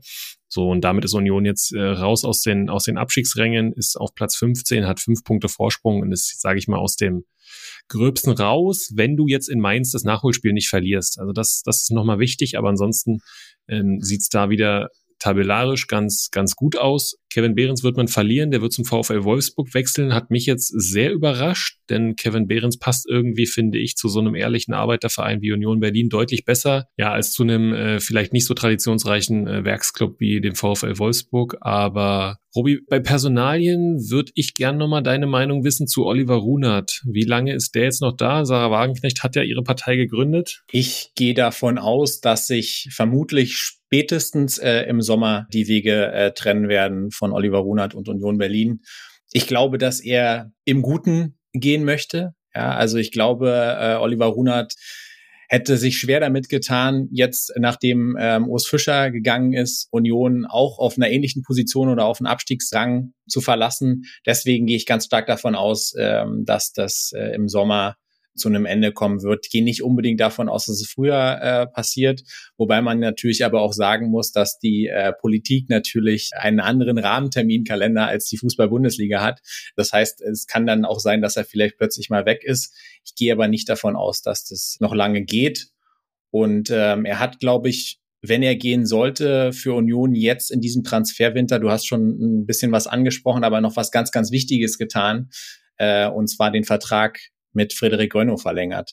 Für mich unter all den Transfers, äh, die stattgefunden haben jetzt im Winter, fast die wichtigste Tätigkeit. Ja, mit Abstand die wichtigste Tätigkeit, denn äh, Frederik Renault und auch da muss ich mich korrigieren und revidieren. Als Frederik Renault zur Union kam, habe ich mich gefragt, warum und als er dann auch ins Tor gestellt wurde, habe ich nochmal gefragt, warum. Aber mittlerweile hat er mit seinen Leistungen speziell in der letzten Saison ähm, ja wirklich äh, gehobenes Bundesliga Format bewiesen und äh, immer wieder starke Leistungen gezeigt. Also das ist ein absoluter äh, Top-Transfer, den jetzt zu halten im Tor von Union Berlin. Und da sehe ich jetzt auch in den nächsten zwei, drei Jahren niemand anderen. Deswegen kann man dazu nochmal Oliver Runert gratulieren. Und ich hoffe, dass es dann langsam in ruhigere Fahrwasser geht und bin aber auch gespannt, Robi, ähm, wenn Oliver Runert den Verein verlässt, wie es dann weitergeht und wer dann im Sommer den neuen Trainer besorgt. Ja, da ist, äh, da ist äh, tatsächlich auch äh, was dran. Wir werden das mal weiter verfolgen. Ich sehe dich schmunzeln. Ähm, ja, hoffen wir einfach mal zusammen äh, für Union, äh, dass Union die nötigen Punkte in den kommenden Wochen einfährt. Ähm, jetzt am Sonntag ähm, spielen sie gegen die schlechteste Mannschaft bis dato äh, der Rückrunde. Sie spielen bei RB Leipzig. Das heißt aber mitnichten, dass das eine einfache Aufgabe wird. Ja, Robi, und wer auch ein schweres Auswärtsspiel am Wochenende zu bestreiten hatte, das war der erste FC Magdeburg. Ähm, jetzt verließ sich ein Auswärtsspiel bei Eintracht Braunschweig aufgrund der Tabelle nicht zwingend so schwierig, aber aufgrund der aufsteigenden Form der Braunschweiger war es dann doch äh, zu erwartend eine ganz, ganz schwere Aufgabe. Und diese konnte Magdeburg nicht erfolgreich gestalten, denn äh, Braunschweig gewann 1 zu 0, was natürlich auch für Hansa Rostock tödlich ist, aber mittlerweile ja auch, wenn wir auf die Tabelle gucken, für den ersten FC Magdeburg, der nur noch drei Punkte von einem direkten Abstiegsplatz entfernt ist.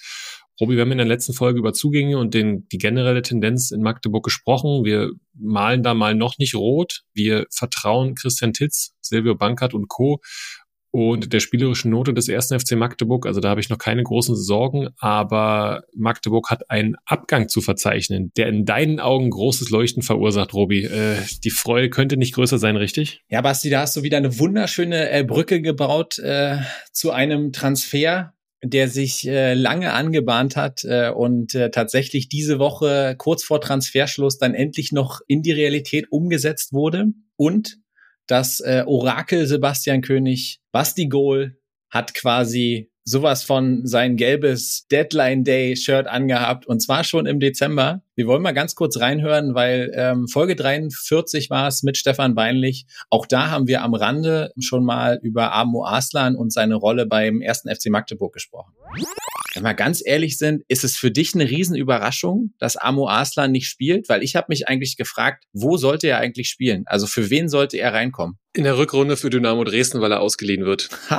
oh, da sind wir wieder mit den steilen Thesen. Ich finde das, ich finde das ehrlicherweise, wenn ich die beiden Situationen der beiden Mannschaften betrachte, nicht komplett abwegig. Weiß, dass man in Dresden gerne Rückholaktionen macht, weiß auch, dass sie meistens nicht so gut funktionieren. Ja, Robi, und jetzt gab es sie wieder, die Rückholaktion. Ich würde ja sagen, frag mich doch, aber klar war es auch so ein bisschen mein Wunsch, hätte mir vorstellen können, dass das klappt. Jetzt hat es den ganzen Januar auch rumort. Du warst ja auch im Trainingslager, wie auch Amo Arslan. Es gab dieses Trainingsspiel. Ich sage mal so, spätestens nach der Dortmund-Niederlage war klar, es wird noch was passieren. War dir dann klar, dass es Amo Arslan sein wird? Naja, die Anzeichen haben sich immer mehr verdichtet. Ähm, er hat bei Magdeburg äh, keine Rolle gespielt hat sich auch in der Winterpause nicht aufgedrängt oder nicht aufdrängen dürfen. Das sei mal dahingestellt und war, wie gesagt, zuletzt auch nicht mehr im, im Kader. Und äh, du hast es angesprochen, äh, dass das Dortmund-Spiel und damit die zweite Heimniederlage in Folge für Dynamo Dresden mit aberwitzigen Statistiken, die da hießen in beiden Spielen zusammen, äh, Sandhausen und Borussia Dortmund 2 zusammengerechnet, ich glaube so an die 50 Torschüsse, ähm, absoluter Wahnsinn. Und äh, dabei rausgekommen ist ein Tor, was eigentlich eher ein Eigentor des Dortmunder Torhüters war. Und danach hat sich Markus Anfang deutlich wie selten im Interview ganz klar artikuliert und ganz klar noch äh, Verstärkung in der Offensive gefordert und äh, ganz klar zum Ausdruck gebracht, dass diese Ungefährlichkeit vom Tor die sich durch die ganze Saison zieht, ihn irgendwann noch auf die Füße äh, fallen könnte. So und dann war klar, es kommt jemand und äh, ja, dass es Amo Aslan äh, wird, das hatte ich eben schon mal erläutert und du hattest es ja im Dezember schon erahnt. Dafür hat einfach wahnsinnig viel gesprochen. Und eine Sache, die grundsätzlich auch dafür gesprochen hat, außer von ihm als Person, äh, ist natürlich die, die Tendenz auch bei Dynamo Dresden von Rückholaktionen. Lustigerweise haben wir ziemlich genau vor einem Jahr äh, einen Post dazu gemacht über die große Anzahl äh, bei Dynamo Dresden von Rückholaktionen und ob das unfassbar clever oder unfassbar ideenlos ist. Damals war es so, dass Julius Kade, Stefan Kutschke, Joni Meyer, Niklas Hauptmann, äh, Andi Gogia und dann eben wurde Kevin Broll verpflichtet und jetzt haben wir mit Amo Aslan äh, den nächsten Rückkehrer. Und natürlich, und du freust dich auch und grundsätzlich würde man sagen, das passt wie Arsch auf Eimer, das System ist ihm klar, er kennt die Mannschaft.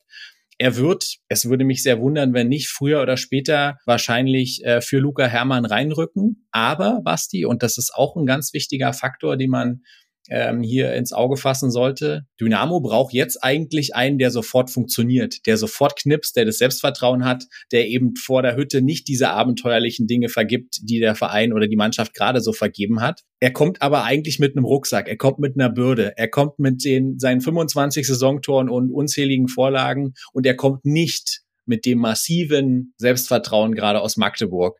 Ich drücke ihm alle Daumen, habe aber so ein kleines Aber, weil Rückholaktionen eben nicht immer so einfach sind. Völlig korrekt und äh, es besagt die Vergangenheit, dass nicht jede Rückholaktion auch bei schwarz-gelben Vereinen immer, immer klappt. Aber ich habe, Robi, die große Hoffnung, dass er auf dem Elbe-Radweg runter von Magdeburg nach Dresden diesen Rucksack äh, leeren kann. Und ich glaube, dass es wie eine Befreiung sein wird für ihn, dass er ohne Rucksack auftaucht, dass er jetzt wieder in diesem Umfeld ist. Alle werden sich freuen, ihn zu sehen. Das Stadion wird ihn feiern. Und ich glaube, dass er da wieder sein, seinen Spaß am Fußball erlangen wird. Er darf jetzt, glaube ich, nicht zu kritisch mit sich sein, wenn er vielleicht anderthalb Spiele braucht. Aber in den nächsten fünf Spielen wird Amo Aslan hundertprozentig ein Tor schießen, er wird hundertprozentig zwei Tore vorlegen und dann wird das Ganze ins Rollen kommen. Also ich habe da ganz, ganz viel Fantasie, dass das äh, gut wird und dass das genau das Puzzleteil sein wird, weil er natürlich auch Mitspieler nochmal besser macht.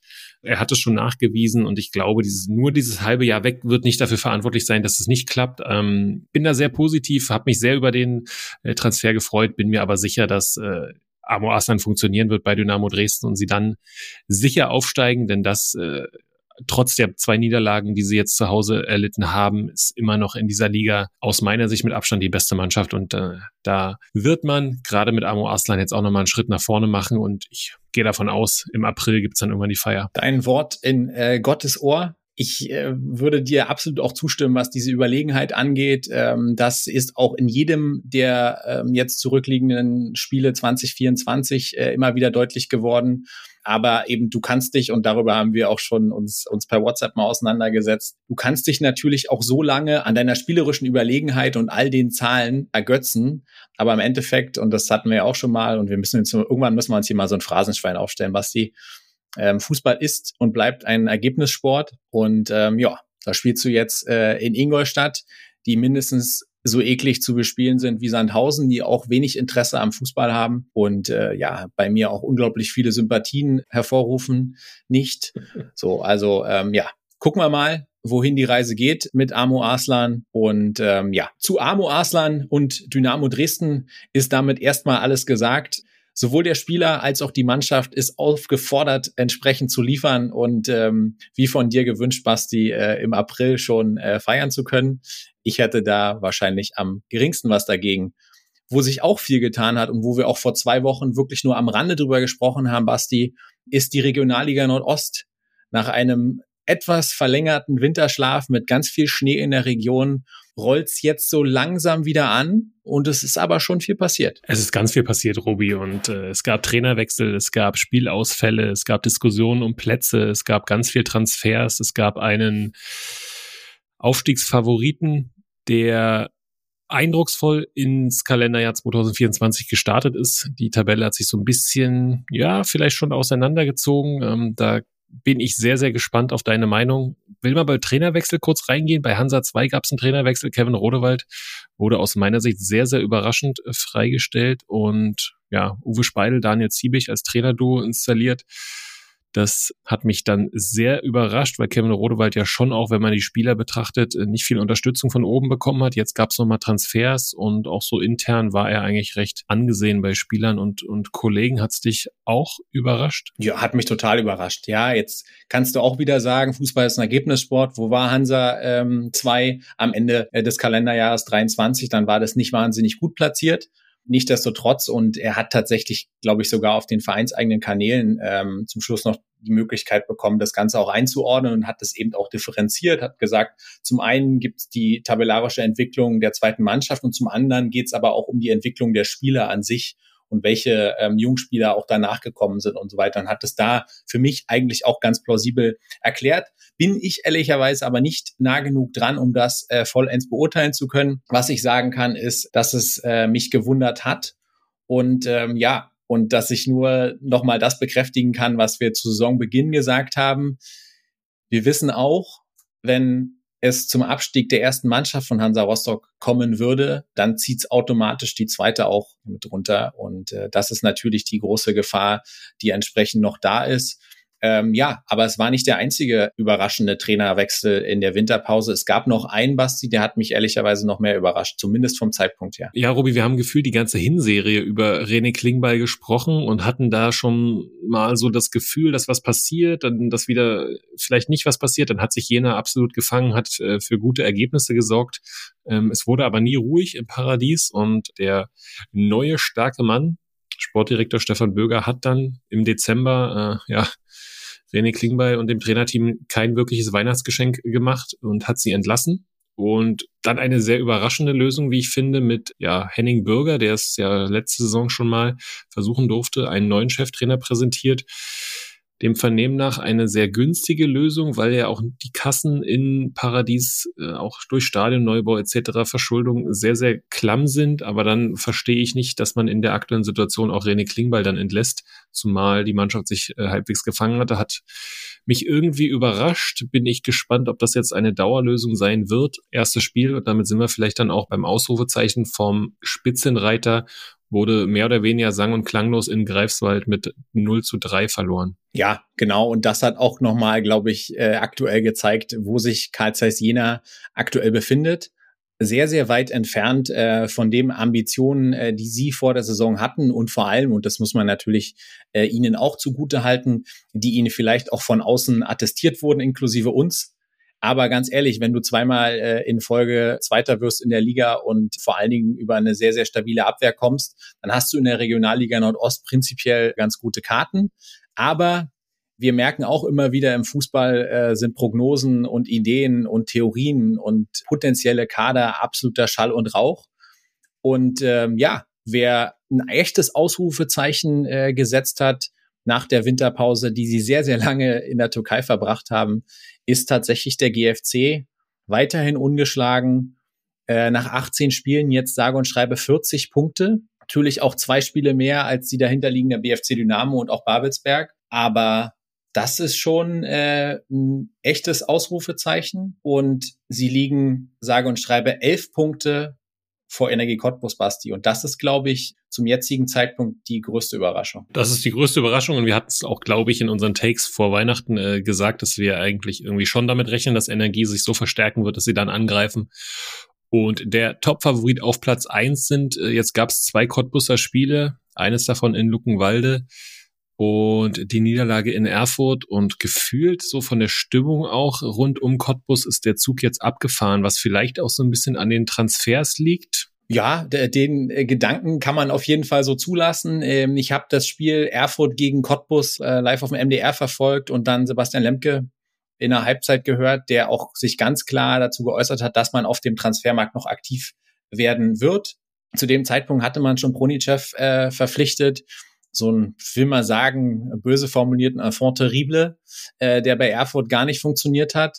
Ähm, jetzt noch einen Scherbakowski geholt, der, wie ich sehr gut weiß, so gar nicht funktioniert hat äh, in Dresden und nachdem er ein halbes Jahr quasi nicht im Kader war, nur trainiert hat und vorher schon mal ein halbes Jahr in Cottbus nicht vollends überzeugt hat, holt man den noch zurück und dazu holst du noch einen Kusic, der vom Namen her kennt man den und der hat damals in Zwickau auch eine große Rolle gespielt, dann aber lange verletzt, Kreuzbandriss gehabt. Also die volle Überzeugung und vor allen Dingen auch im Liga-Vergleich ist das nicht, was die, was die Transfers angeht. Aber gut, die ähm, drei eben benannten Kollegen sind jetzt da, um das Gegenteil zu beweisen. Ja, mittlerweile hat NRG Cottbus dann in den letzten sieben Spielen nur eines gewinnen können. Ähm, aktuell spielen sie dann auch wieder mit Dreierkette. Ich glaube, dass eine Viererkette, aber das ist nur meine persönliche Meinung mit äh, Slamar und Hildebrand, so wie du letztes Jahr auch Meister geworden bist, äh, viel, viel erfolgsversprechender wäre. Aber natürlich muss man auch nochmal sagen, dass äh, dieses ganze Instabile erst durch die Verletzung von Axel Borgmann gekommen ist. Nichtsdestotrotz, der ein oder andere Transfer klingt jetzt bereits in der Pressemitteilung so ein bisschen wie Rechtfertigung vor den Fans. Ich glaube, das hat man äh, eigentlich, eigentlich gar nicht nötig. Es ist die wahrscheinlich beste Mannschaft vom, vom Kader her. Das äh, sagt ja auch Transfermarkt. Deswegen, ähm, ja, aktuell aufgrund der Ergebnisse unter den Erwartungen aller, vor allem auch der Fans. Und man kann den Fans nur wünschen, dass es am Sonntag einen Pflichtsieg gegen Hansa 2 gibt, um irgendwie noch lange im Rennen zu bleiben, weil Babelsberg hat auch gewonnen. Äh, du bist rechnerisch als Cottbus aktuell nur noch Fünfter. Greifswald setzt das große Ausrufezeichen und auch die VSG Altklinike, Robi, scheint sich noch nicht so ihrem Schicksal äh, zu ergeben. Ne? Ja, in Altklinike sehen wir mal wieder ein altbekanntes Phänomen. Wir erinnern uns, dass vor der Saison es etwas unklar war, ob man überhaupt den Spielbetrieb aufrechterhalten kann, weil äh, der Großsponsor im Hintergrund ähm, sich wohl nicht ganz klar geäußert hat. Ich glaube, so hatte sich Thorsten Matuschka auch ein bisschen geäußert. Dann, dann war das klar. Dann sind in diesem, diesem Zeitpunkt aber sehr, sehr viele Leute gegangen. So, und jetzt äh, im Winter holst du nochmal ähm, echt Namen, muss man sagen. Also bei der VSG Klinike können wir uns bald auch wieder ans Spielfeld ranstellen und sagen, der hat auch mal höher gespielt. Das hat mich schon gewundert äh, mit einem äh, Pourier, der mal Drittligatorschützenkönig war ähm, in allererster Linie. Und ich habe mich auch gewundert, Max Kulke, hat bei Dynamo in der Zeit eigentlich viele Spiele gemacht auf der Außenverteidigerposition. Jetzt war ich kein riesen Max Kulke-Fan. bei den Standards, die er geschlagen hat, die würde ich mir ehrlicherweise jetzt gerade manchmal wieder wünschen.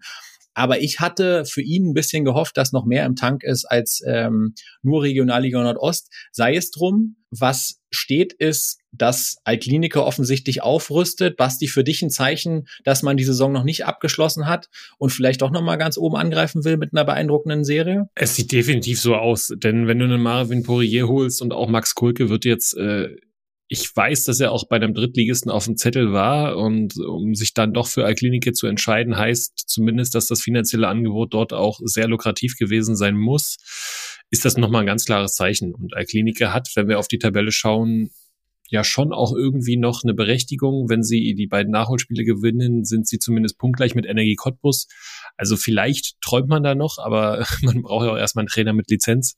Ähm, also es wirkt irgendwie so ein bisschen vielleicht dann auch wie Aktionismus. Also für mich ist die VSG äh, ganz klar raus aus dem Aufstiegsrennen, aber die Transfers lassen da etwas anderes vermuten. Ja, was wir einmal mehr sehen bei der VSG Altklinike, absoluter Fokus ist ähm, das äh, Verpflichten von namhaften Spielern für die erste Mannschaft und alles drumherum hat meines Erachtens nicht so viel mit dritter Liga zu tun und eigentlich auch nicht mit Regionalliga Nordost. Ähm, also es ist schon manchmal ein bisschen obskur, ähm, was da in Altklinike so vor sich geht. Ja, ich kann euch da zum Beispiel die Pressemitteilung oder das Foto von Marvin Poirier empfehlen, der dann gefühlt nach dem Training gesagt bekommen ey, zieh mal hier noch schnell unser Niki an, äh, wir packen dich auf den Trainingsplatz und dann hat einer mit dem mit einem Sage im Handy äh, noch ein Foto gemacht und das dann hochgeladen. So wirkt es zumindest, will jetzt dem nicht zu nahe treten, der es gemacht hat, aber ja, ich glaube, da wäre schön, wenn irgendwie ein bisschen vielleicht nachhaltiger oder dann auch an anderen Stellen mal so investiert wird wie in Beine bei der VSG. Was definitiv noch niemals passiert ist, außer wir nehmen jetzt mal einen nicht zu erwartenden Saisonabbruch vorweg, dann ist noch niemand am 18. Spieltag oder auch Ende Januar oder Anfang Februar aufgestiegen. Das heißt, da ist noch sehr, sehr viel zu gehen äh, in der Regionalliga Nordost. Aktuell um das nochmal abzurunden, äh, macht der GFC aber einen extrem stabilen Eindruck. Den Druck hat fast nur Energie Cottbus. Den Vergleich haben wir schon mal gezogen. Ein bisschen vergleichbare Situation vielleicht wie mit Dynamo Dresden in der dritten Liga. So ist das, wenn du der Krösus bist. Und ähm, ja, wir werden auch für euch in den kommenden zwei Wochen natürlich wieder ein genaues Auge haben auf die Regionalliga Nordost und hoffen natürlich, Basti, dass die Saison jetzt auch richtig losgehen kann und nicht wieder gefühlte fünf von neun Spielen abgesagt werden. Nein, aber da sind wir jetzt mal positiv und guter Dinge, Robi. Äh, wir haben ein Traditionsduell heute Abend schon mit Chemie gegen äh, Rot-Weiß Erfurt. Wir haben am Wochenende Kreiswald gegen Chemnitz kann spannend werden, äh, Jena gegen Babelsberg. Ähm, da erwarte ich vielleicht schon auch mal wieder eine, eine Überraschung. Der BFC hat ein schweres Spiel in Meuselwitz. Also irgendwie werden die Wochen und jetzt gerade dann auch die englischen Wochen, die auf uns zukommen in der Regionalliga, uns viel Spaß bereiten. Und viel Spaß bereiten wird uns jetzt auch eine Kategorie, die wir unbedingt am Anfang einführen wollten und sie immer wieder mal haben schleifen lassen. Aber ich frage dich, was war sonst noch so? Kein Bier, keine Dusche, aber danach ein Rotkäppchensekt.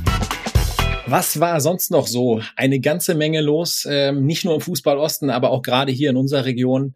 Den Hallischen Fußballclub haben wir eben so ein bisschen außen vor gelassen. Das werden wir jetzt immer mal wieder machen, dass wir einzelne Vereine vielleicht ein bisschen zur Seite schieben und dann uns in zwei Wochen äh, dann vielleicht etwas näher damit auseinandersetzen.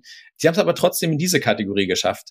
Basti, wir haben schon über die, sagen wir mal, Transferwut von Thomas Sobotzik gesprochen, äh, der quantitativ, glaube ich, ähm, dabei ist, einen Rekord aufzustellen für die meisten äh, Transfers in einem Kalenderjahr oder in einer Tätigkeit. Ja, und wenn du viele Spieler gehen lässt, äh, dann äh, kann es dir auch so gehen, dass viele Ex-Spieler gegen dich treffen. Und äh, den HFC trifft es da irgendwie besonders hart, gerade diese Saison. Terence Boyd ist mit viel Bohai von Kaiserslautern äh, zur direkten Konkurrenz zum verfeindeten Waldhof gegangen, hat dann zwei Spiele gar nicht durchgesehen und trifft dann natürlich ausgerechnet in Halle Freitagabend doppelt. Und er war da aber in sehr guter Gesellschaft, weil in der Saison schon Mai für Duisburg, Bahn für Mannheim, Guttau für 1860, äh, Zimmerschied für Dynamo Dresden ähm, und Hut für Regensburg gegen den HFC getroffen haben. Also Augen auf bei den Ex-Spielern äh, beim Hallischen FC. Ja, Robi, und ein Abgang hat auch der FC Liverpool zu verzeichnen, über den wir sprechen müssen, denn unser Wunsch, Bundestrainer, unser ja, Nationalheld kann man ihn, finde ich, schon irgendwie fast nennen, äh, Jürgen Klopp wird aufhören. Und das dürfen wir nicht unerwähnt lassen, denn es ist der ja aktuell mit Abstand erfolgreichste deutsche Clubtrainer. Er hat in einem sehr emotionalen Video, kann ich euch äh, nur schwer ans Herz legen, ähm, das total ja, wie wir ihn kennen, demütig, sympathisch äh, rübergebracht. Und ich glaube auch, dass er dieses Jahr Pause braucht, von dem er sprechen wird. Ähm, Robi, wenn du jetzt irgendwie einmal alles setzen müsstest, was würdest du denken, wo wäre der nächste Job für Jürgen Klopp? Ich glaube, bei Jürgen Klopp ist es wirklich ganz, ganz schwer zu prognostizieren. Er wird definitiv ähm, dieses Jahr Pause machen, was er angekündigt hat. Da ist er nicht der Typ, der da entsprechend äh, wackeln würde, selbst wenn jetzt ein lukratives Angebot kommt. Und dann ähm, ist der Strauß an Optionen äh, relativ groß. Natürlich würde sich jeder in Deutschland wünschen, wir müssen jetzt mal gucken, äh, wie die Europameisterschaft so ausgeht und äh, wie Julian Nagelsmann sich so macht. Aber natürlich ist das irgendwie so ein Wunsch, nicht nur von uns beiden hier, sondern von vielen anderen, dass er sich vielleicht irgendwann mal äh, die deutsche Nationalmannschaft antut oder es als eine Ehre versteht. So, und ansonsten bei dem, was der Mann gemacht hat, der hat in äh, Mainz aus dem Nichts Gold gemacht, äh, Dortmund äh, zum Meister und Champions League Finalisten geführt und äh, auch in Liverpool alles gewonnen, was du gewinnen kannst und kann sich sogar sein Ende jetzt nochmal vergolden. Das heißt, äh, die Angebote, die bei ihm eintrudeln werden, werden oberstes Regal sein. Man darf sehr gespannt sein, ob es nochmal ein Comeback irgendwo gibt, ob er nochmal was ganz Neues macht. Und Jürgen Klopp ist auch so ein Typ, dem würde ich zutrauen, dass er sagt, Jungs, ich mache erstmal gar nichts weil ähm, ich habe mir hier bei drei Vereinen Denkmal gebaut, das hat er auch schon manchmal gesagt. Also ganz schwierig zu sagen. Was ich aber noch sagen möchte, ist, er hat auch in der Funktion nochmal unter Beweis gestellt, warum er absolut oberstes äh, Regal ist. Kommunikativ großartig, äh, das entsprechend dargelegt. Er hat auch smarterweise den eigenen Kanal des FC Liverpool äh, gewählt und nicht sich einfach auf irgendeine PK gesetzt und da was hingestammelt, sondern sich wohl überlegt, ähm, was er wie formulieren will. Und er hat was geschafft, was den wenigsten gelingt. Er hat für sich selber den Zeitpunkt seines Endes bestimmt und hat nicht seine Energie auslaufen lassen und sich dann irgendwie durch die Hintertür verabschiedet, sondern hat ganz klar gesagt, das fühle ich im Moment und ähm, das tut ihm auch leid und tut ihm weh und hat sicherlich auch einige Abwägungen gekostet. Aber er hat selbst bestimmt, wann er geht. Und das ist äh, einfach auch mal wieder ganz großer Sport von Jürgen Klopp. Und äh, der FC Liverpool, wird ihn ganz sicher vermissen. Da bin ich sehr gespannt, wie es da weitergeht. Ja, und wen man in Dresden nach wie vor sehr vermissen wird, äh, auf dem Platz, aber auch daneben, das ist äh, Hans-Jürgen Dixie Dörner, die Dynamo-Legende. Und da hat Dynamo jetzt im Januar entschieden, dass sie seine Trikotnummer, die drei, nicht mehr vergeben wird. Das heißt, wir werden nie wieder bei der SGD einen Spieler mit der drei auflaufen sehen. Große Ehre, tolle Sache und äh, ja, großartige Entscheidung vom Verein. Und in Regensburg gibt's auch eine ja, sehr sympathische, charmante Aktion von der Mannschaft, denn diese treten in den restlichen Spielen der Drittligasaison mit äh, Aufwärmshirts oder Untershirts an mit der Nummer 24, um an ihren Mitspieler, der im vergangenen Jahr verstorben ist, Ajemang Diawusi, zu erinnern. Auch eine schöne Geste, die ja dann auch am Wochenende belohnt wurde mit drei Punkten und finde ich eine sehr, sehr schöne Sache. Vielleicht hilft es auch der Familie so ein bisschen dann in der aktuellen Trauerphase. Ja, und über einen Stadionbau, Basti, haben wir in der Vergangenheit auch schon äh, das eine oder andere Mal gesprochen. Und zwar wird ja seit einiger Zeit äh, das Ernst-Abbe-Sportfeld äh, in Jena restauriert ähm, und neu gestaltet. Bau verzögert sich auch ein bisschen und ich glaube leider, dass das Ernst-Abbe-Sportfeld nicht so schnell die dritte Liga äh, sehen wird, wie wir uns vielleicht erhofft haben. Aber äh, das Stadion ähm, nimmt Züge an und man hat die Westtribüne mehr oder minder jetzt äh, schick gemacht und hat seine Fans dazu eingeladen,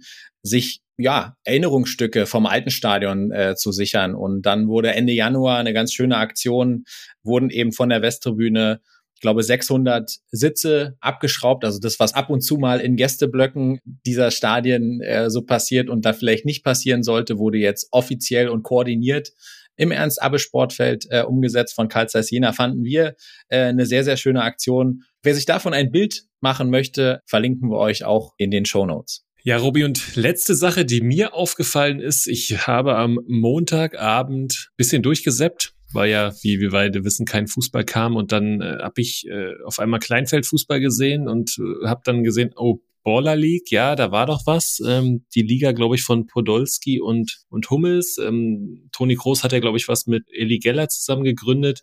Ist natürlich jetzt ein neues Format. Kleinfeldfußball mit ja spannenden äh, Mannschaften. Du hast sicherlich als Social Media Verantwortlicher hier äh, da mehr Einblick. Ähm, mich haben auf jeden Fall die Namen schon mal abgeholt.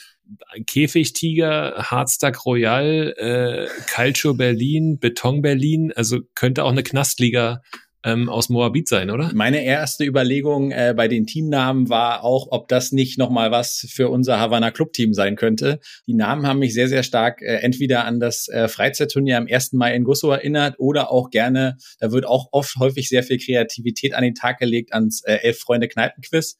Ich gebe offen zu, also ich habe dieses äh, Baller League äh, Prinzip verfolgt. Ich äh, kenne auch das Thema Kings League, äh, was so ein bisschen ja als Vorreiter geht, was von Piquet in Spanien ins Leben gerufen wurde. Ich werde das mal entsprechend ein bisschen begleiten. Aktuell sehe ich es noch so ein bisschen so wie ähm, Comedy-Autor und Dynamo Dresden-Fan Kevin Albrecht, der entsprechend einen Tweet abgesetzt hat, der gesagt hat, die Baller League ist quasi ein Legendenhallenturnier auf DSF, nur eben ohne Legenden. Und ähm, da werden wir mal ganz genau gucken.